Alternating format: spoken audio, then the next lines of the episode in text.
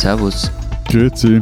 Und hallo, willkommen zur 125. Ausgabe unseres Transalpinen Podcasts mit Lenz Jakobsen, Politikredakteur bei Zeit Online in Berlin. Matthias Daum, Leiter der Schweizer Ausgabe der Zeit in Zürich. Und Florian Gasser von den Österreichseiten der Zeit in Wien.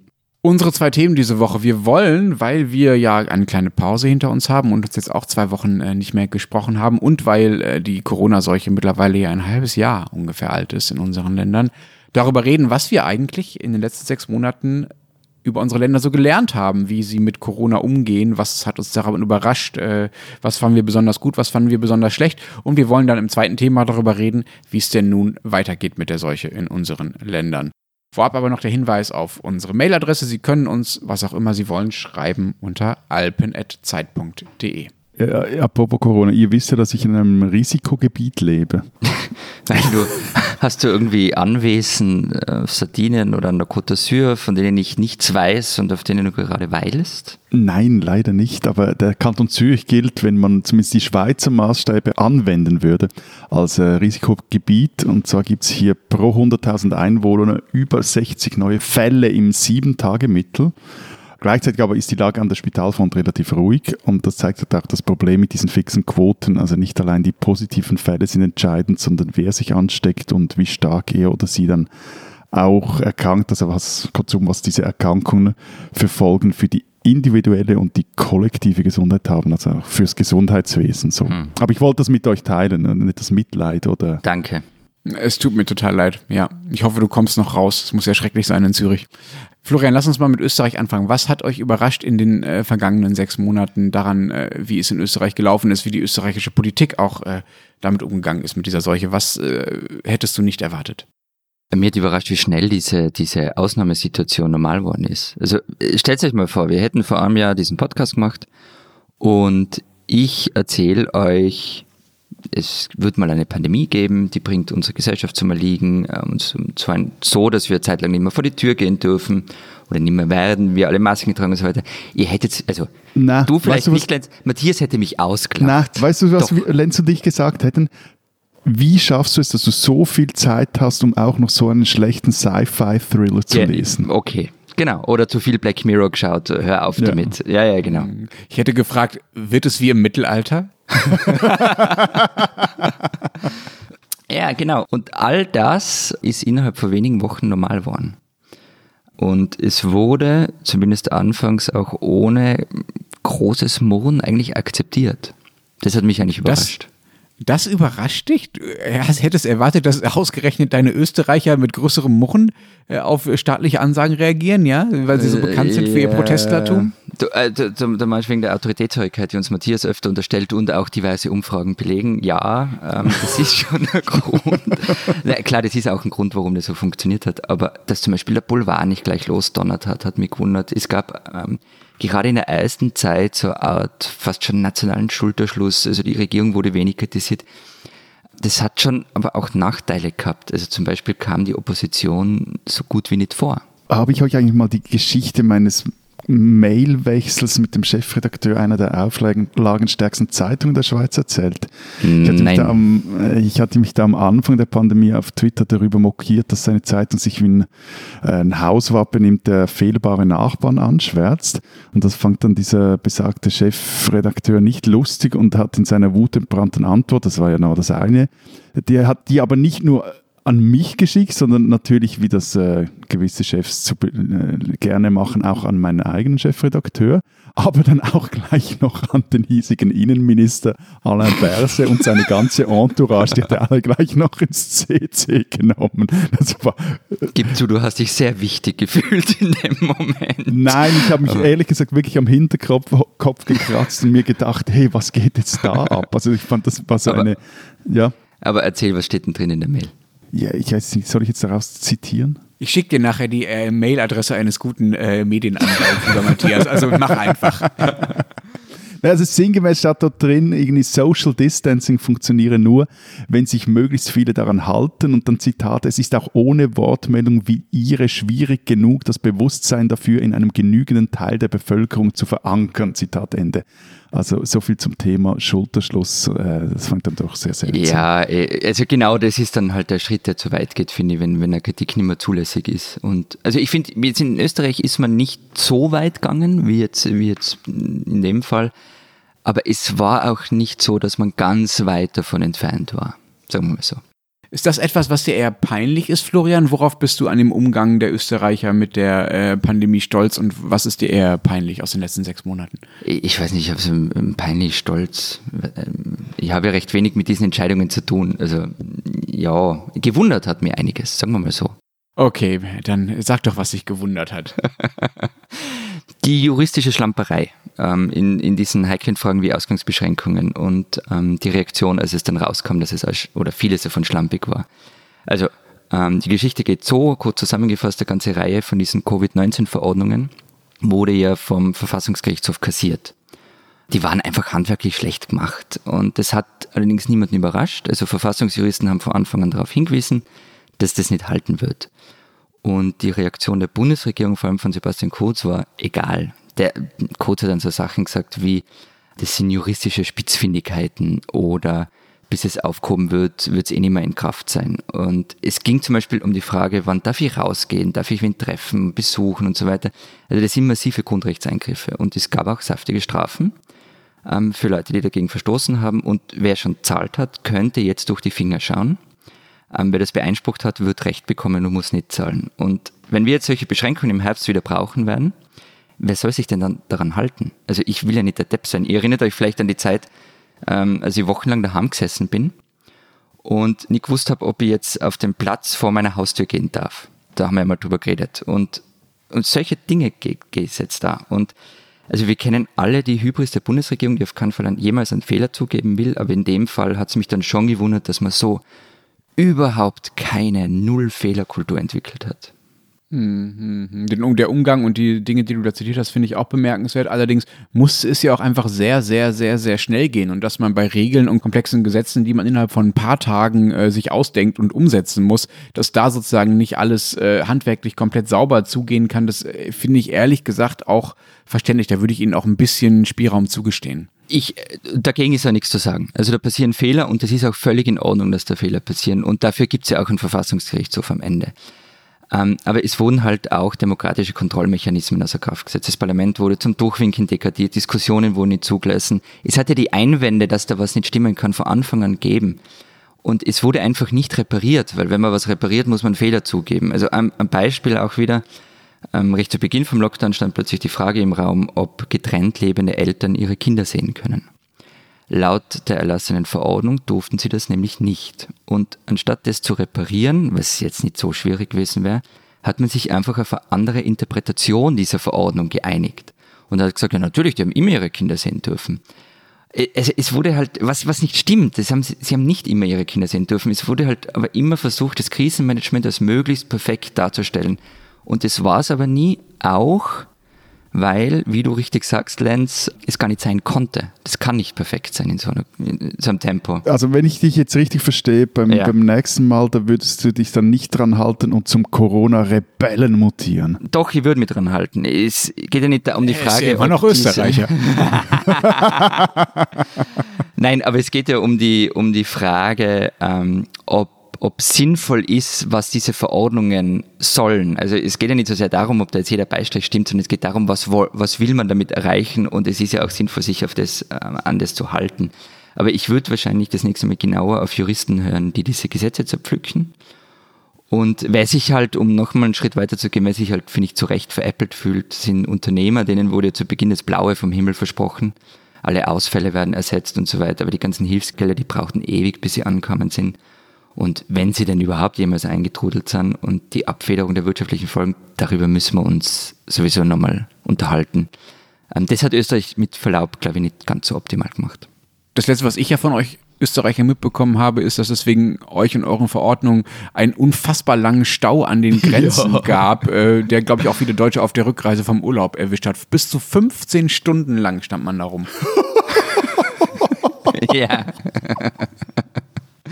Und ähm, die Menschen im Stau mussten dann auch. schon so ein bisschen hämisches Lachen über die deutschen Touris, die da Naja, rennen. es, war, nein, es, war, es waren schon viele Österreicher dabei. Ähm, und 15 ja, Stunden. also ja, zwölf Stunden hat, hat die Polizei gesagt und es gibt auf Twitter Leute, die geschrieben haben, sie sind jetzt 15 Stunden im Stau gestanden. Ähm, Scheiße. und man ungefähr ein, halb, ein halbes Jahr Servus Grüezi Hallo nachhören. ja, also es war wegen des Rückreiseverkehrs aus Kroatien, weil ähm, das Virus kommt jetzt nämlich mit dem Auto, falls ihr das nicht mitgekriegt habt. Also, also, ähm, wie, also, es hat einen Fahrschein oder was bitte? Es hat einen Führerschein gemacht mittlerweile. Also das ist ein Zitat Okay. vom Bundeskanzler Sebastian Kurz, ich kann nichts dafür. However, zur Erklärung, also für Kroatien gibt es eine Reisewarnung ähm, seit, seit zwei Wochen. Und die Behörden in Kärnten haben die Verordnung halt nach Punkt und Beistrich umgesetzt, sind ein bisschen überrumpelt worden davon und es wurde jedes Auto angehalten, jeder musste sich registrieren. Ähm, eben Deutsche mussten dann unterschreiben, auch sie fahren ohne Stopp durch Österreich durch und so weiter. Ja, damit haben österreichische Behörden wirklich viele Pluspunkte gesammelt. Top. Also, also aber, aber was, was mich jetzt eigentlich interessiert, du warst ja auch im Urlaub in Yes. Italien, Ja. glaube ich. Okay. Wie viele Stunden bist du gestanden? Null. Ausläufer, mich haben Ausläufer von dem Ganzen erwischt, weil nicht, ich meine, die Kroatien-Urlauber haben das ja mit dem Stau mitgekriegt und ähm, einige sind dann halt über den Brenner ausgewichen, weil sie sich dachten, wenn wir über Kärnten äh, fahren, dann stehen wir wieder im Stau, also fahren wir über den Brenner. Und da war es dann so, dass die Polizei so Leute rausgefischt hat, uns auch mit dem Auto. Und das war aber so, wir sind dann in ein Zelt reingefahren, da wurde Fieber gemessen, also gefragt, woher wir kommen, dann wurde Fieber gemessen und dann sind wir weitergefahren. Das hat zwei Minuten gedauert. Aber Sebastian Kurz hat ja, das hast du ja vorhin schon betrieben, trotzdem erstmal wieder hingekriegt, sich als großer Krisenmanager zu profilieren, egal ob die Dinge funktioniert haben oder nicht. Ja? Also er und der Gesundheitsminister, ähm, Rudi Anschober, das ist ein Grüner. Und das sind so die zwei ähm, Gesichter von, von der Krise, wenn man so will. Und der ÖVP ist natürlich ein Ton im Auge, dass da jetzt ein Grüner auch im Rampenlicht steht und recht gut rüberkommt. Deshalb werden jetzt auch die ganzen unangenehmen Dinge auf Anschober abgeschoben. Und Kurz hält derweil wie vergangene Woche große Reden und verkündet zum Beispiel, dass im nächsten Sommer alles wieder normal sein könnte, wird. Ja. Also er, er hat irgendwie in seinem Palast eine virale Glaskugel gefunden, oder wie macht er das? Keine Ahnung. Eine Schnabelmaske, mit der er in die Zukunft schauen kann, oder? Woher soll ich das wissen? Matthias, was hat dich denn überrascht in den vergangenen sechs Monaten daran, äh, wie es bei euch in der Schweiz mit der Seuche gelaufen ist? Äh, Ich, ich, habe so ein, ich weiß nicht, ob das euch eigentlich jetzt so ein Lockdown-Zeitloch. Also irgendwie fehlen mir so gefühlt diese zwei Monate.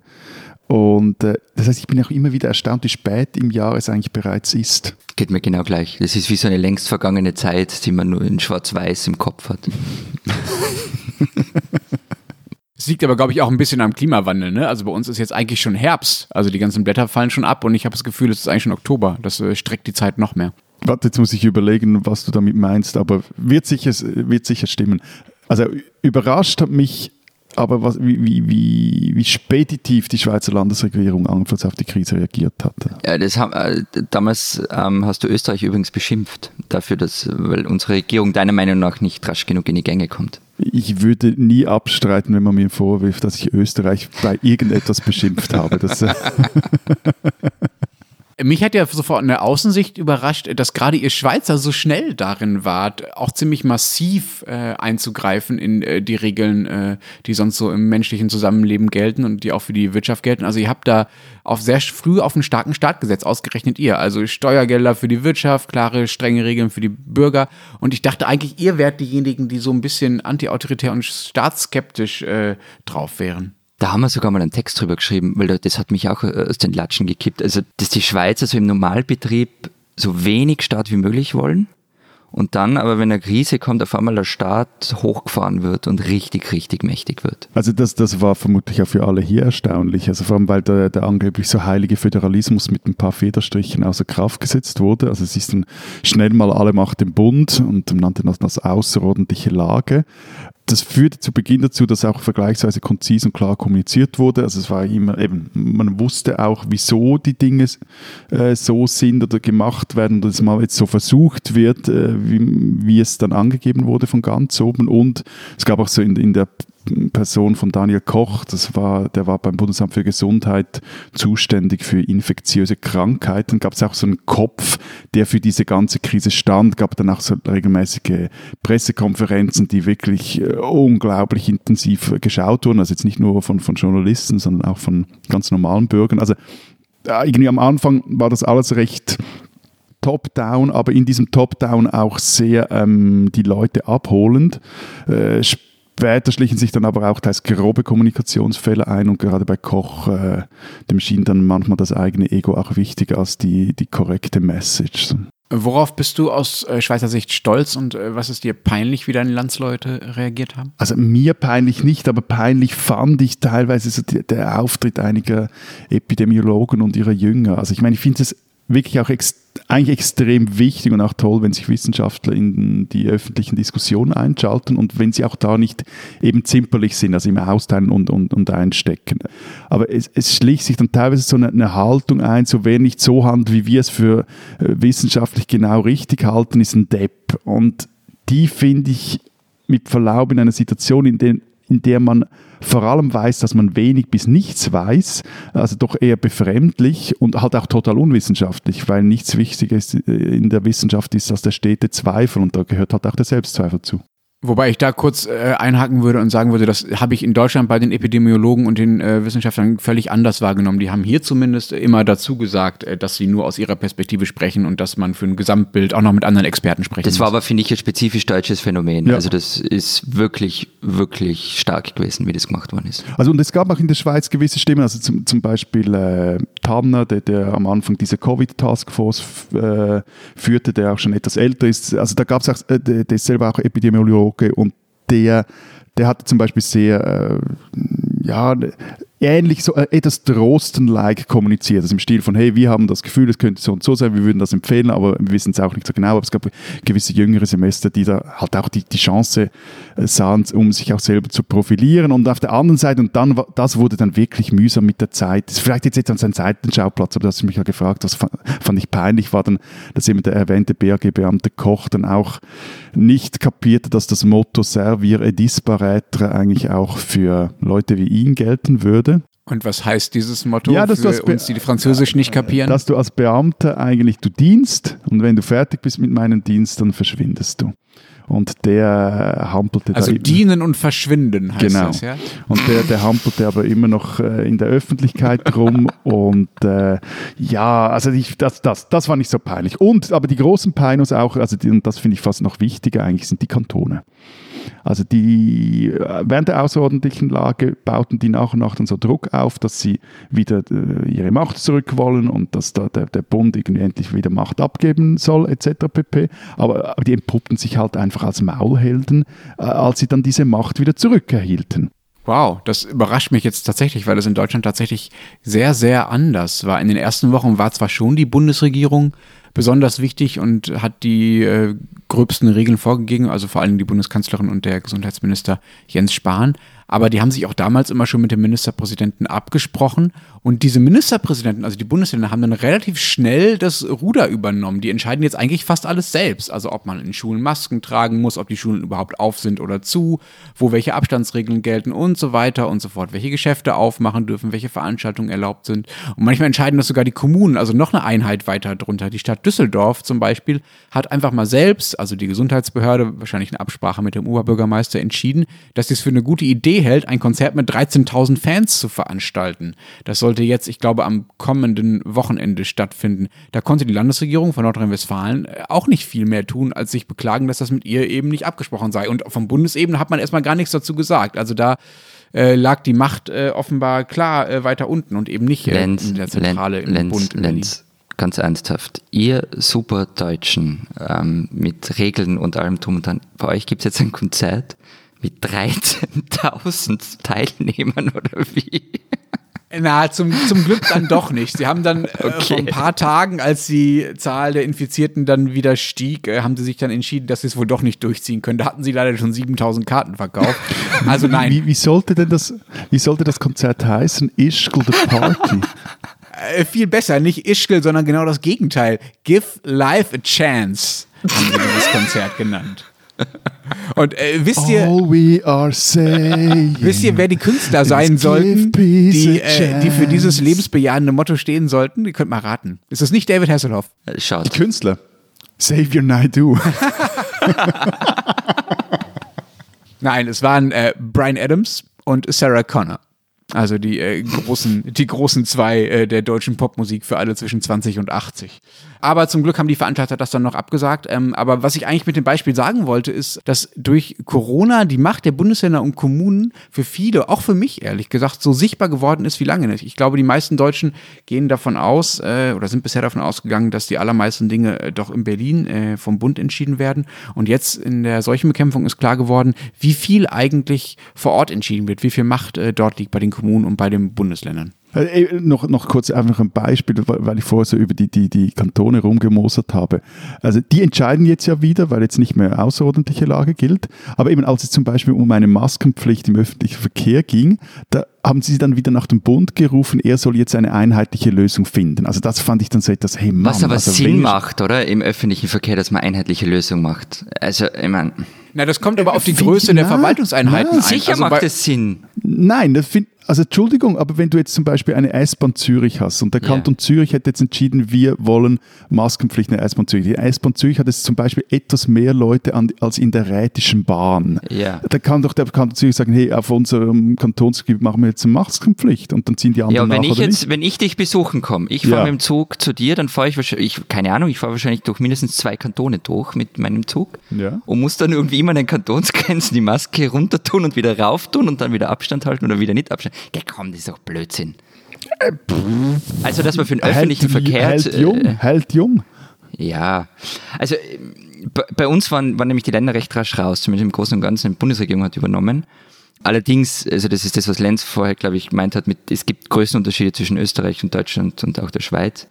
Wobei es in Österreich, aber da reden wir ja dann später drüber, ab dieser Woche ein System geben wird, mit dem man regional unterschiedliche Maßnahmen setzen kann. Aber wie gesagt, also dass man für den öffentlichen Verkehr zumindest mal schaut, dass man mehr oder weniger einheitliche Regelungen hat, finde ich eigentlich ganz okay. Ja, das ist klar. Also bei den kleinen Verwaltungseinheiten, die ihr da gerade mit den Kantonen teilweise habt, äh, da ist es natürlich sinnvoll, dass man ein paar Dinge so regelt, dass sie sich nicht alle zehn Kilometer ändern. Ja, aber du musst nicht gleich wieder nach dem Bund schreien, wenn Genau. du die Macht hast. Das meinte ich mit Maulhelden. Das finde ich auch irritierend. Es gibt auch in Deutschland so ein Bedürfnis nach einer Regel für alle, dass es bloß nicht so kompliziert wird und man einfach auf einen Zettel guckt und da steht dann alles drauf oder idealerweise gilt eine Regel auch für ein halbes Jahr. Also es gibt so ein Gemurre hier darüber, dass sich A, die Regeln ändern und dass B, nicht überall die gleichen äh, Regeln gelten. Und idealerweise soll doch bitte einfach Frau Merkel sich hinstellen und einmal erklären, was Sache ist und dann bleibt es halt dabei für alle und immer. Und das äh, finde ich sehr irritierend, weil äh, das scheint ja auch genau der Punkt zu sein, den äh, Florian, du auch an Sebastian Kurz kritisiert hast,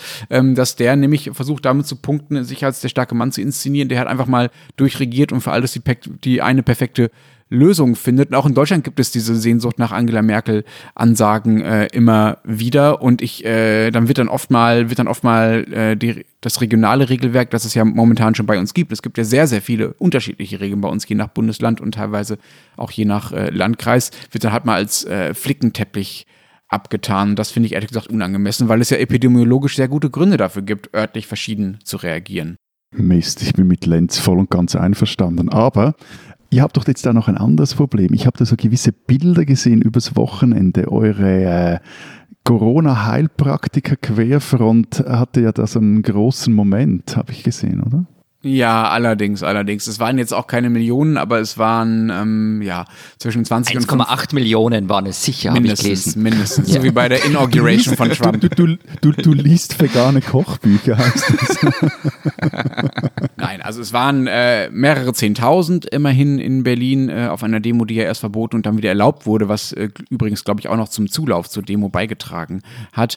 Wobei äh, das, also die, diese Demo-Teilnehmer unter Irrsinn nur das eine Extrem ist. Das wäre übrigens auch mein Fazit, wenn es darum geht, wenn ich mir meine eigene Frage stelle, was mich in den vergangenen Monaten so überrascht hat am äh, deutschen Umgang mit Corona, nämlich die Mischung aus Strebertum einerseits und Irrsinn andererseits. Also einerseits hat hier alles sehr, sehr gut geklappt. Ihr habt vorhin ja schon die deutsche Wissenschaftskommunikation gelobt. Ich würde auch so weit gehen und sagen, dass die deutschen Regeln auch ziemlich vernünftig waren und in vielen Dingen ja auch nicht so krass wie zum Beispiel in Österreich oder in vielen, vielen anderen Ländern. Sie haben funktioniert, auch deshalb, weil sich äh, die aller, allermeisten Deutschen sehr, sehr, sehr, sehr gut daran gehalten haben. Also der Ehrgeiz hat sich dann auch äh, darauf erstreckt, der deutsche Ehrgeiz.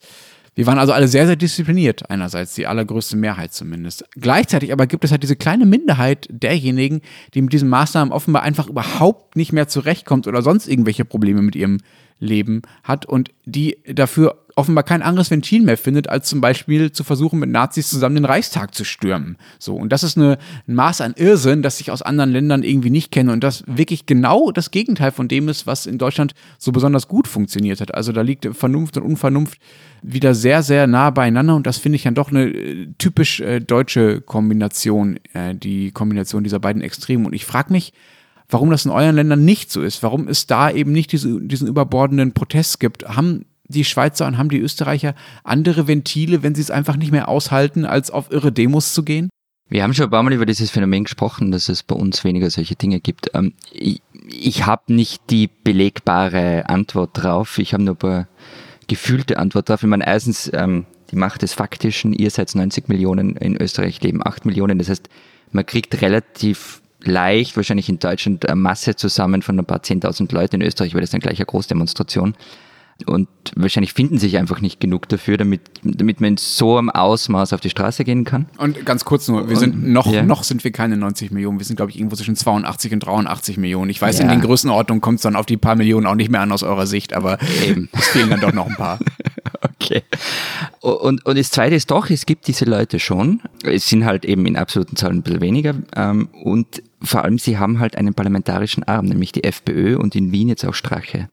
Und man muss also nicht gegen die Politik demonstrieren, äh, man braucht nur die aus ihrer Sicht richtige Partei wählen. Und die war, die, die war immerhin auch schon mehrfach regierungsfähig und die regiert auch in, in ähm, Bundesländern ab und an. Ähm, ich glaube, dass das so zwei Punkte sind, mit denen das vielleicht ein bisschen erklärt werden kann.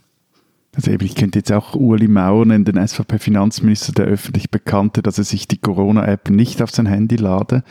Ähm, aber ich weiß nicht, ob solch bundesrätliches Re Mini-Rebellentum irgendwie als Ventil durchgeht. Ähm, meine These, wieso diese Corona-Querfront hierzulande eher herzig und hilflos wirkt, ist, man gab den halbwegs Vernünftigen halt kaum gute Gründe, um sich ihnen anzuschließen. Also gerade in der Anfangsphase der Pandemie, da wurde zwar durchgegriffen, aber kaum je übergriffen. Und es gab so einen Moment, in dem der öffentliche, vor allem auch mediale Druck extrem hoch war, dass die Schweiz eine echte Ausgangssperre einführt. Und da war ich auch total irritiert. Aber der Bundesrat hat sich diesem Druck verweigert. Und äh, später hat man dann auch sehr schnell wieder versucht, das öffentliche Leben in Gang zu bringen. Und da, um das jetzt auch noch anzumerken, aber meines Erachtens halt ohne dabei eine richtige Strategie zu verfolgen, ähm, mit der Folge wiederum, dass jetzt im Gegensatz zum Pandemieanfang niemand mehr eigentlich so genau weiß, was eigentlich das Ziel all dieser Maßnahmen ist. Also, meine, damals war klar, verletzliche Gruppen schützen, Gesundheitswesen nicht überlasten, aber, aber jetzt, das ist so etwas in der Schwebe. Und was heißt das nun für, für die Stimmung bei euch, für den Protest? Fürchtest du dich von der, von der helvetischen Querfront? Nein, ich glaube, äh, am Schluss irgendwie, das ist jetzt etwas Völkerpsychologie, aber ich glaube, am Schluss na, ist die Empörungsbereitschaft nicht so groß und halt, da kommen wir so mit diesem Evergreen, halt direkte Demokratie, du kannst auch auf anderen Ebenen mit Abstimmungen etc. so deinen politischen Frust rauslassen mit einer gewissen Regelmäßigkeit, dass sich da auch nicht so viel anstauen kann. Aber ich, was, wo ich das Problem sehe, wenn den Leuten nicht mehr klar ist, eben, wofür sie jetzt Masken tragen, wofür sich die Hände waschen, desinfizieren, weshalb nur ein Elternteil an einen Elternabend im Kindergarten darf, weshalb nur zwei Besucher pro Spitalpatientin erlaubt sind. Ich weiß nicht, ob denn die Stimmung kippt, aber es wird sicher unrunder so. Und ja, aber ich auch, wenn wir jetzt hierzulande ein äh, doch ausgeprägtes Anthroposophen-Milieu haben, wo das eigentlich ein gutes Potenzial an Verschwörungstheoretikern, Globuli-Jüngern und Impfgegnern hergibt, hm, ob das explodiert, ich, ich bin mir da, ich, na, ich bin da eigentlich relativ äh, zuversichtlich, dass das nicht passiert. Diesen Österreicher sollten Sie kennen. Früher einmal war Dominik Vlasny Arzt. Noch daran erinnert wenig. Mittlerweile nennt er sich Marco Pogo, ist Frontman der Punkband Turbo Bier sowie Chef der Bierpartei Österreichs. Und die tritt in Wien zur Gemeinderatswahl im Oktober an, und zwar in der ganzen Stadt. Dass dafür genügend Unterschriften gesammelt worden sind, feierte die Partei mit einer Bier-Rally, ein Bier pro Bezirk.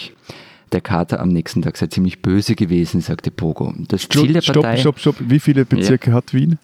23. Gut, okay. Und das Ziel der Partei eine Bürokratie und wenn schon nicht in ganz Wien, dann zumindest in Pogos Heimatbezirk Simmering. Dort hat er sich nämlich selbst zum King ausgerufen. Auch mit der Politik hat er schon den einen oder anderen Berührungspunkt. Auf dem Cover des Debütalbums von Turbo Bier war der damalige Wiener Bürgermeister Michael Häupl abgebildet mit rotem Irokesenschnitt und Stinkefinger. Häupls Partei, die SPÖ, bat darum, bitte doch zumindest den Mittelfinger zu entfernen.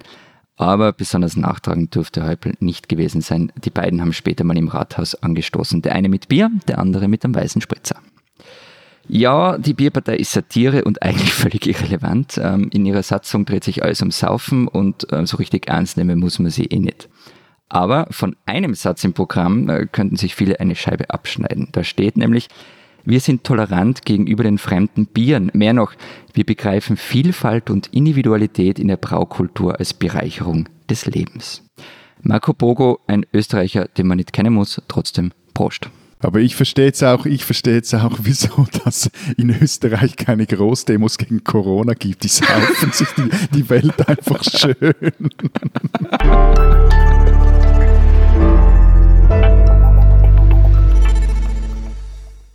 Jetzt haben wir eine halbe Stunde über die Vergangenheit von Corona in unseren Ländern geredet. Jetzt lass uns noch ein bisschen über die äh, Zukunft reden. Wie geht es nun weiter? Was haben unsere Länder aus den Erfahrungen der letzten Monate gelernt? Jetzt, wo ja vielleicht eine zweite Welle auf uns zurollt und wir uns darauf einstellen müssen, dass das Leben vielleicht weiter eingeschränkt wird. In allen unseren Ländern steigen nämlich die Zahlen. Werden bei euch die politischen Gegenmaßnahmen auch schon wieder strenger? Äh, ich bin nicht so bewandert im Kaffeesud lesen, ausschließen würde ich es nicht. Und da sind wir jetzt wieder bei den Botschaftenverordnungen, von denen ich vorher gesprochen habe. Ich bin mir nicht so sicher, ob das ähm, noch einmal so ohne gröberes Mohn akzeptiert wird. Aber also grundsätzlich Antwort auf die Frage, ja, es wird Verschärfungen geben und wie die ausschauen werden, weiß ich noch nicht. Die werden heute Mittwoch verkündet, ähm, also nach unserer Aufnahme. Hörerinnen und Hörer wissen also wahrscheinlich schon mehr wie ich jetzt. Ich habe gehört, ihr habt dann wahrscheinlich ab Ende der Woche auch eine äh, Corona-Ampel. Äh, herzlichen mm. Glückwunsch dazu. Danke. Damit seid ihr dann auf dem Stand, äh, den die ja sonst gerade nicht äh, für ihre Vorbildfunktion bekannte Berliner Lokalpolitik schon seit dem Frühsommer hat. Also hier gibt es schon seit langem so eine Corona-Ampel. Also herzlich willkommen im Team. Also ich, ich bin mit allen Österreich-Beschimpfungen im Großen und Ganzen einverstanden und ich nehme sie dir auch nicht übel. Aber Österreich mit der Berliner Lokalpolitik zu vergleichen, das, das finde ich echt nicht okay. Nein, also ich, ich, muss ja gestehen, dass ich nicht genau weiß, was es mit der Berliner Ampel auf sich hat. Aber die Idee hier ist, dass man damit eben regional unterschiedliche Maßnahmen setzen kann. Also, was weiß ich, der Bezirk Landeck zum Beispiel, da liegt Ischgl, könnte rot sein, Eisenstadt und Umgebung grün. Ähm, bei grün ist alles okay, es gelten die Lockerungen, wie wir sie jetzt haben. Bei gelb ist ein höheres Risiko, aber vor allem in Clustern. Orange heißt, man kann nicht mehr alle Fälle am Cluster zuordnen. Und bei rot brennt die Hütte. Was rot aber dann genau heißt, weiß man noch nicht. Ähm, werden wir wahrscheinlich im Verlauf dieser Woche erfahren. Aber vermutlich wird es irgendwie so in Richtung eines regionalen Lockdowns rauslaufen. Und wer entscheidet das dann? Entscheiden dann die Bürgermeister selbst, ob sie sich zum Lockdown zwingen oder entscheidet das dann doch alles Sebastian Kurz? Es mm, eine, entscheidet der Kommission aus Bund, Ländern und Experten, die einmal pro Woche zusammensetzen wird. Und ähm, das, ist, das ist recht ein diffiziles System. Also das eben, es gilt für die, für die Bezirke, man kann da unterschiedliche Ampelfarben haben. Es gilt aber zum Beispiel auch für einzelne Schulen. Also eine Schule kann orange sein, die andere gelb. Und mit jeweils unterschiedlichen Maßnahmen. Also vom Tonunterricht, der nur mal im Freien stattfindet, auf bis zur Maskenpflicht außerhalb des Klassenzimmers und so weiter. Okay, aber dann wird es ja doch ein bisschen differenzierter als bei uns naja. äh, in, in Berlin. Das, aber ich weiß auch nicht, ob ich das noch vernünftig finde, wenn man irgendwann für jede Schule oder für jede Klasse oder für jedes Haus eine eigene Ampel macht. Da scheint mir der Verwaltungsaufwand dann äh, irgendwann höher zu sein als der Ertrag. Vor allen Dingen, weil die Einheiten dann ja so klein sind, dass wenn da unterschiedliche Regeln gelten, man das auch nicht mehr epidemiologisch vernünftig voneinander abgrenzen kann, ja? Genau, also darüber ist natürlich diskutiert worden, ähm, weil es eben auf Bezirksebene ist und Wien ist ja in, in, eben in Bezirke eingeteilt.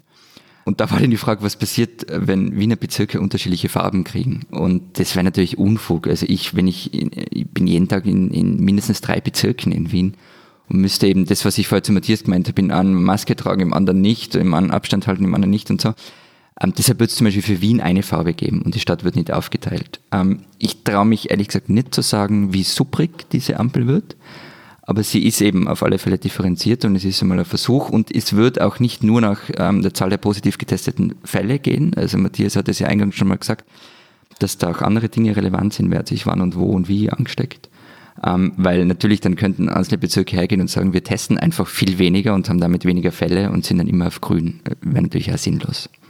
Dann habe ich gehört, äh, Florian, Matthias, ihr wollt gerne auch noch über euer Lieblingsthema reden, äh, über Wintertourismus. Wie sieht es denn damit aus? Äh, dürfen die Deutschen denn diesen Winter wieder nach Ischgl fahren? Wird es Après-Ski geben? Ähm, Après-Ski wird es in der Form, äh, wie du es kennst und liebst. Ähm, ich kenne es nicht. nicht. Ich habe noch nie, ich habe das noch nie gemacht. Natürlich nicht. Nein, nein, natürlich klar. Ähm, es wird es in der Form nicht geben. Ähm, ob das jetzt so schlecht ist, weiß ich nicht. Aber Skifahren darf man schon, ja? Schaut danach aus. Und weil natürlich alle nach Ischgl schauen, hat man dort schon mal ein paar Dinge präsentiert. Also Touristen und Mitarbeiter sollen sich testen lassen, allerdings freiwillig.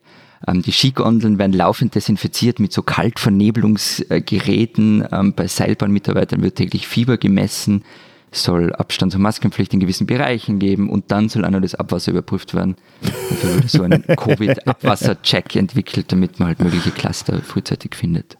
Ich kann nur sagen, also lacht nicht über diese Abwassertests. Wir haben da in Deutschland im ganz anderen Bereich sehr gute Erfahrungen äh, mitgemacht. Und zwar wurde mal das Abwasser des Bundestags getestet und dabei eine erhöhte Kokskonzentration festgestellt.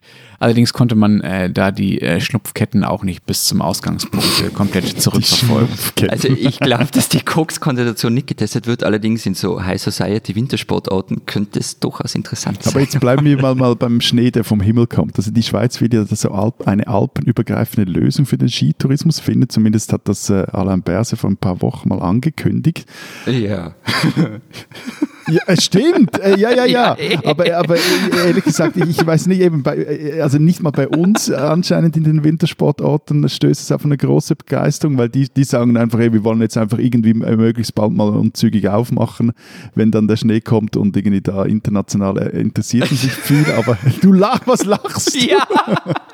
Na, ich ich würde es ja am Papier für total sinnvoll halten, dass man sagt, irgendwie in Mitteleuropa, in den Skigebieten, wir einigen uns auf eine gemeinsame Strategie, aber ich meine, es können sich nicht einmal Ötztaler und Zillertaler auf irgendwas Gemeinsames einigen, geschweige denn, dass man mit den Salzburgern was Gemeinsames macht. Und jetzt soll man plötzlich mit den Schweizern was zusammen machen. Also, äh, man, eh, hehres Ziel und alles, ähm, aber jetzt wieder eins, kommt, kommt diese Idee bei euch vielleicht aus der Angst heraus, dass die Österreicher die Skigebiete aufsperren und die Schweizer nicht? Äh, so habe ich das verstanden. Also, dass man da nicht mhm. irgendwie so einen Corona-Tourismus oder Corona-Maßnahmen-Tourismus irgendwie einführt. Und in der Schweiz selber ist es halt so, dass die Gebiete, die auf inländische Touristen setzen, dass die jetzt schon rappelvoll sind und auch im Winter rappelvoll sein werden. Und jene Gebiete, die auf internationale Kundschaft ausgerichtet sind, also zum Beispiel St. Moritz, Zermatt etc., die werden darben. Also das merkt man jetzt schon so im Jungfraugebiet auch zum Beispiel. Die, die haben wirklich halt Mühe, weil da kommen keine Inder, keine Chinesen, keine Amerikaner, hm. jetzt auch kaum mehr Briten, äh, weil die Schweiz auf der Liste der Briten ist. Da musst du zehn Tage, zwei Wochen in Quarantäne so. Also ja, ja, das, also es geht am Schluss um, um wirtschaftliche Überlegungen kommen. Bei uns ist ja das Mantra, es wird keinen zweiten Lockdown geben und gemeint ist damit meistens, äh, dass es zumindest so eine pauschale Regelung wie beim ersten Mal nicht mehr geben wird. Also dass man nicht mehr alles auf einmal dicht macht, sondern wenn dann gezielter, also sowohl regionaler als auch ähm, genauer darauf guckt, äh, welche Institutionen genau betroffen sein werden. Also ob es wirklich Sinn macht, nochmal Schulen oder Kitas dicht zu machen oder wie man mit äh, Einzelhandel umgeht und so weiter. Also da wird es, glaube ich, eine größere Differenzierung geben. Und das hat ja auch schon angefangen. Großveranstaltungen sind bei uns quasi noch bis 2021 im äh, verboten. Bayern hat jetzt kurzzeitig äh, noch eine Maskenpflicht im Schulunterricht eingeführt. In Nordrhein-Westfalen hat man die wieder gekippt, nachdem man sie eingeführt hatte. Und die Politik versucht gerade äh, ihre Versammlung für die Kandidatenaufstellung für die Bundestagswahl, die ja im nächsten Jahr auch noch bei uns ansteht, irgendwie epidemiesicher zu gestalten. Das ist äh, nämlich äh, gar nicht so einfach. Äh, also das heißt, bei euch sind Großveranstaltungen wirklich komplett verboten, ohne Ausnahme. Weil, äh, Nein, mh. natürlich nicht ohne Ausnahme. Also das ist okay. ja genau das, was ich mit der, der Macht der Regionen und der Länder und der Kommunen meinte. Natürlich mhm. versuchen die da äh, Wege zu finden, ihre dann lokal natürlich immer total wichtigen Veranstaltungen dort durchzusetzen. Ausgerechnet der thüringische Ministerpräsident, das nun wirklich gerade als Karnevalshochbuch be bekannt ist, hat jetzt angekündigt, dass sie irgendwie trotzdem Karneval feiern wollen. Also da gibt es Versuche, äh, das zu umgehen, aber die Ansage ist eigentlich bis 2021 keine großen Veranstaltungen. Ja. Okay, nein, das ist bei uns ähnlich. Also bei uns sind nämlich auch Veranstaltungen, theoretisch mit 5000 in geschlossenen und bis zu 10.000 im Freien möglich. Ähm, aber eben mit, mit ziemlichen Auflagen und vor allem, also man hat, man hat die Verantwortung und den ganzen Aufwand ein bisschen an die Veranstalter abgeschoben, die müssen recht einen Aufwand betreiben ähm, mit Kontaktdaten und so weiter. Also ich bin gespannt, wie das und ob das funktionieren kann. Ja, bei, bei, uns geht es aber wieder los mit Großveranstaltungen. Ja. Also ab Oktober. Bis jetzt, bis dann ist immer noch nicht mehr als 1000. Und dann soll aber wieder vor Publikum Fußball gespielt werden. Es soll vor Publikum Eishockey gespielt werden, auch mit Auflagen, keine Stehplätze, keine Gästefans, äh, Maskentragepflicht, äh, Abstand. Die Stadien dürfen auch nicht ganz gefüllt sein, wobei gerade beim Fußball ist das, ich würde mal sagen, in den meisten Stadien mäßig ein Problem, die nicht ganz zu füllen, so, um es mal freundlich auszudrücken. Und äh, also das ist so der, der eine Strang, da, da waren die Clubs und die liegen dann auch äh, extrem froh, weil die hatten echt Schiss, dass das äh, weitergezogen wird. Und im Gegensatz zur Bundesliga zum Beispiel hätte das wohl das Aus für den einen oder anderen Club bedeutet, weil die wirklich auf diese Publikumseinnahmen angewiesen sind. Und gleichzeitig, und das eben, das habe ich am Anfang meinte ich auch so, was ist jetzt eigentlich das Ziel all dieser Maßnahmen? Gleichzeitig zum Beispiel hat der Kanton Zürich beschlossen, dass in Clubs nur noch äh, maximal 100 Personen dürfen. Und äh, egal ob Schutzkonzept oder, oder nicht.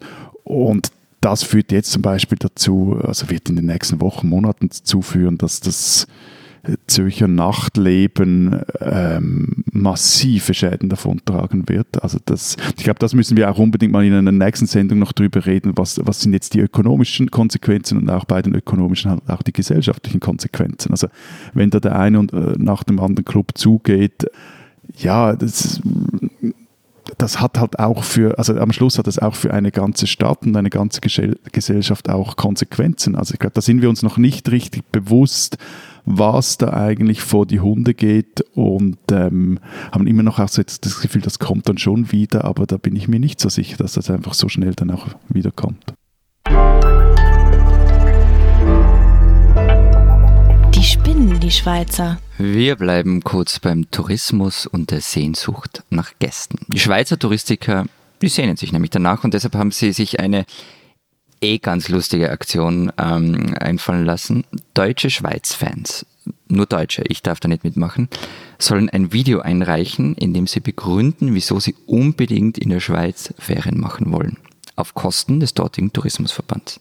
Der Clou an der Sache, die Schweizer schicken dann einen Stellvertreter an den Arbeitsplatz des Deutschen, der oder die dort die anfallende Arbeit erledigt, bis der Wettbewerbsgewinner aus den Ferien in der Schweiz zurück ist. Soweit, so okay ähm, allein, und darauf hat uns ein aufmerksamer Hörer hingewiesen, im Trailer zur Aktion wirbt Schweiz Tourismus mit einem Typen, der ihm leider, äh, ist, ist es französisch? Nein, es ist rätoromanisch, leider Balbonia, würde ich jetzt sagen, spricht man den aus. Okay. Liegt im Albula-Gebiet. Also vielleicht, vielleicht, kann uns jemand äh, Sprachnachricht schicken, wie man den richtig ausspricht, das würde mich interessieren. Ähm, also jedenfalls mit einem Typen, der in diesem See badet, in dem aber ein striktes Badeverbot gilt. Warum? Weil es ein Stausee ist. Nun denn, liebe Schweizer Touristiker, wollt ihr echt eure Gäste durch die Turbinen schreddern? Ihr spinnt's ein bisschen.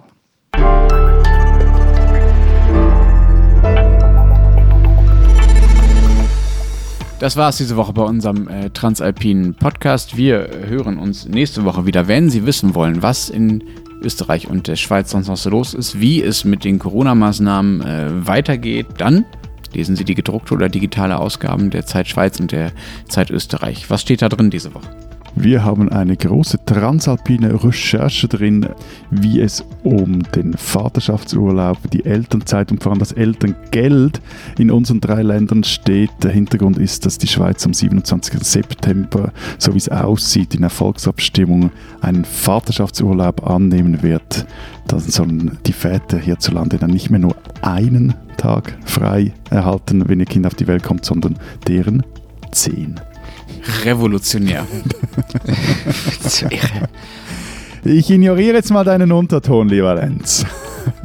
Und bei uns gibt es einen Text von August Modersohn über die Clubkultur in Wien, die es derzeit ja nicht wirklich gibt und was es bedeutet. Und dazu noch ein Interview dann mit Elli Rosen, dem Präsident der jüdischen Gemeinde Graz und die Anschläge auf die Synagoge und auf ihn und den Antisemitismus in Österreich. Und wenn Sie wissen wollen, was in Deutschland so los ist, dann lesen Sie den Rest der gedruckten Zeit oder natürlich Zeit online. Und wir hören uns nächste Woche wieder. Bis dahin sagen wir Vielen Dank. Adieu. Und tschüss.